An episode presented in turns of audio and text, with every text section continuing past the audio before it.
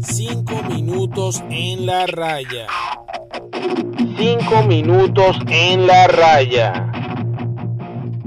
Hola a todos, bienvenidos a 5 minutos en la raya. Te habla Gabriel, yo te hablo de béisbol y fútbol en 5 minutos. Hoy ya casi terminando nuestra preparación para el draft del Fantasy Baseball.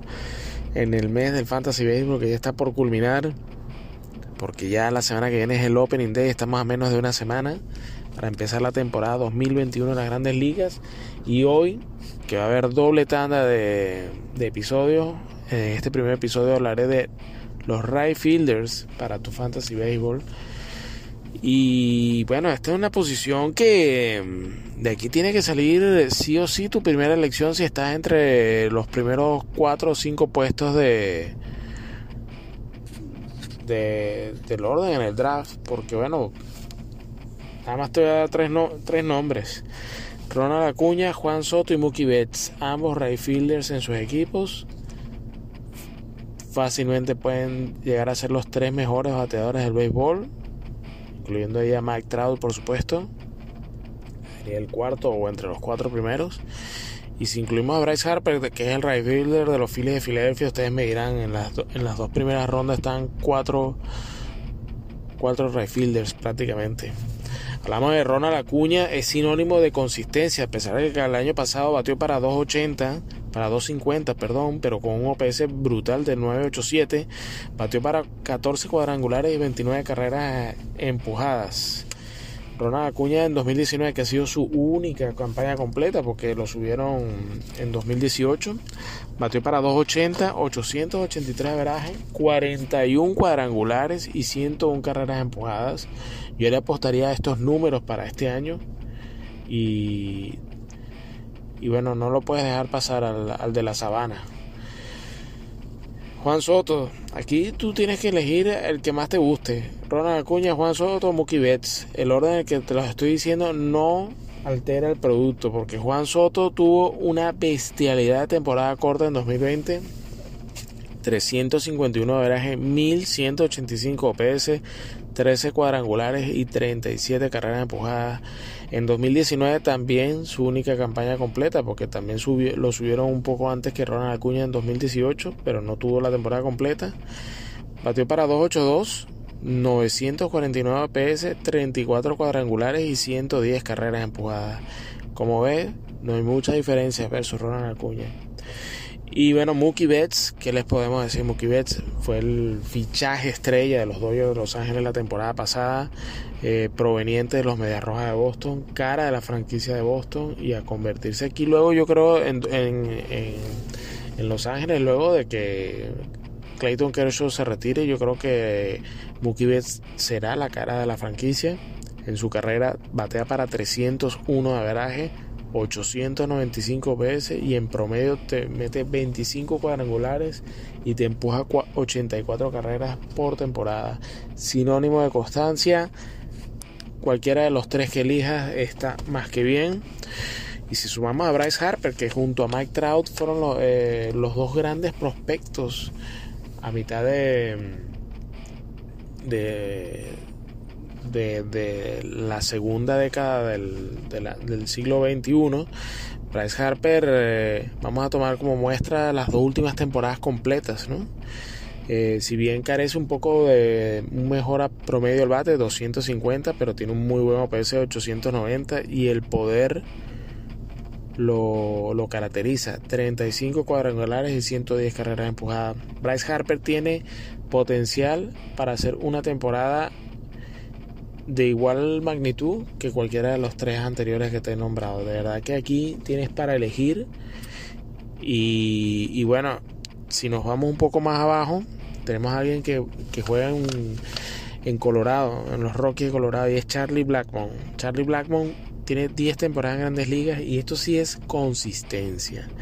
303 de verdad en en promedio 865 PS y en promedio en eh, promediando las temporadas completas hace 28 cuadrangulares y 85 carreras empujadas como ves números iguales a los de Mookie Betts solo que Betts es más mediático y Blackmon te juega en Colorado es decir tienes inclusive más posibilidades de hacer mejores números. Aquí tienes cinco bateadores que van a salir a más tardar tercera ronda y es Charlie Blackmon porque no es el no es tan mediático.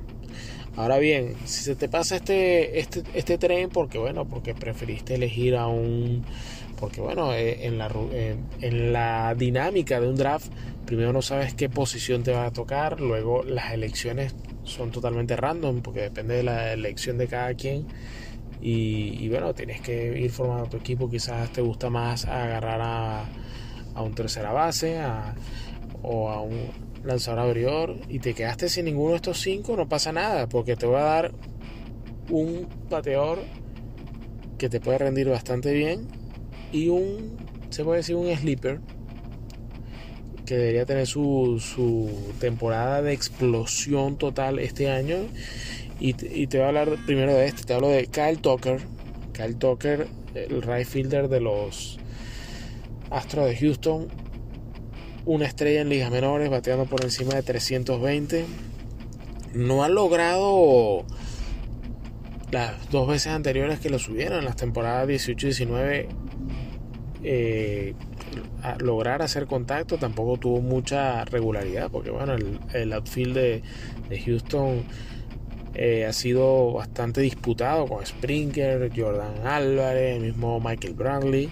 Ahora se le da la oportunidad con la salida de Springer del equipo. Y bueno, el año pasado ya de por sí ya estuvo de titular ante la ausencia de Jordan Álvarez y batió para 268 con 837 OPS, 9 cuadrangulares y nada, nada despreciable, 42 carreras empujadas. Empujó más carreras que Ronald Acuña, que más que Juan Soto, más que Mookie Betts. O sea que esto puede, eh, yo creo que este puede ser el año de explosión para Kyle Tucker eh, tiene las credenciales en ligas menores y yo creo que puedes tomar un pick, sobre todo en estos fantasies, en estas ligas que el outfield no es genérico, sino que tienes que elegirlo por posición de elegibilidad. Kyle Tucker puede ser una opción barata y de mucha rentabilidad. Y otro bateador que no es tan no es tan mediático, no es, eh, pero que viene demostrando a la callada que, que va haciendo buenos números cada vez que, que pasan los años es Nick Castellanos. Castellanos, el right fielder de los Rojos de Cincinnati, el año pasado batió para 20, para para 5 cuadrangulares, pero 1002 de OPS. Este con 14 cuadrangulares y 34, perdona, 225 de, de averaje, 1002 de OPS, 14 cuadrangulares y 34 carreras empujadas. Discúlpenme el número. Números nada mal, la verdad es un poco bajo, pero bueno, vámonos a temporadas completas. Y entre el, la temporada 17 a la 19, hablamos de tres temporadas, en promedio batió para 26 cuadrangulares, 80 carreras empujadas, 275 de average y 820 OPS. Estos son números que te los puede conseguir fácilmente Kyle Tucker. Y yo creo que este quizás Castellanos te cueste más en el orden del, del draft que Tucker pero estás pagando más seguridad. Ya Castellano está probado Tucker está por por demostrar. Hay varios jugadores que también son elegibles para eh, la, posición del field. Pero bueno, ante tanto tanta bestialidad junta, tanto poder junto de los jugadores que te estaba comentando, eh, la posición del right field está bastante llamativa. Ojo, porque en el left field y con la noticia de que Eloy Jiménez no va a estar eh, disponible prácticamente toda la temporada, hay menos opciones en el left y todo esto juega. Quizá la gente se va más por un left, a agarrar mejor left fielder y luego se va para el right y puedas estar pillando quizás una mejor oportunidad que en el right. Eso es lo bonito del draft, lo bonito del fantasy. Y bueno, estos han sido 5 minutos en la raya, los right fielders. Hoy rematamos la preparación para el draft del fantasy baseball. Este es el primer episodio del día. Más adelante les vengo con el siguiente. Un saludo.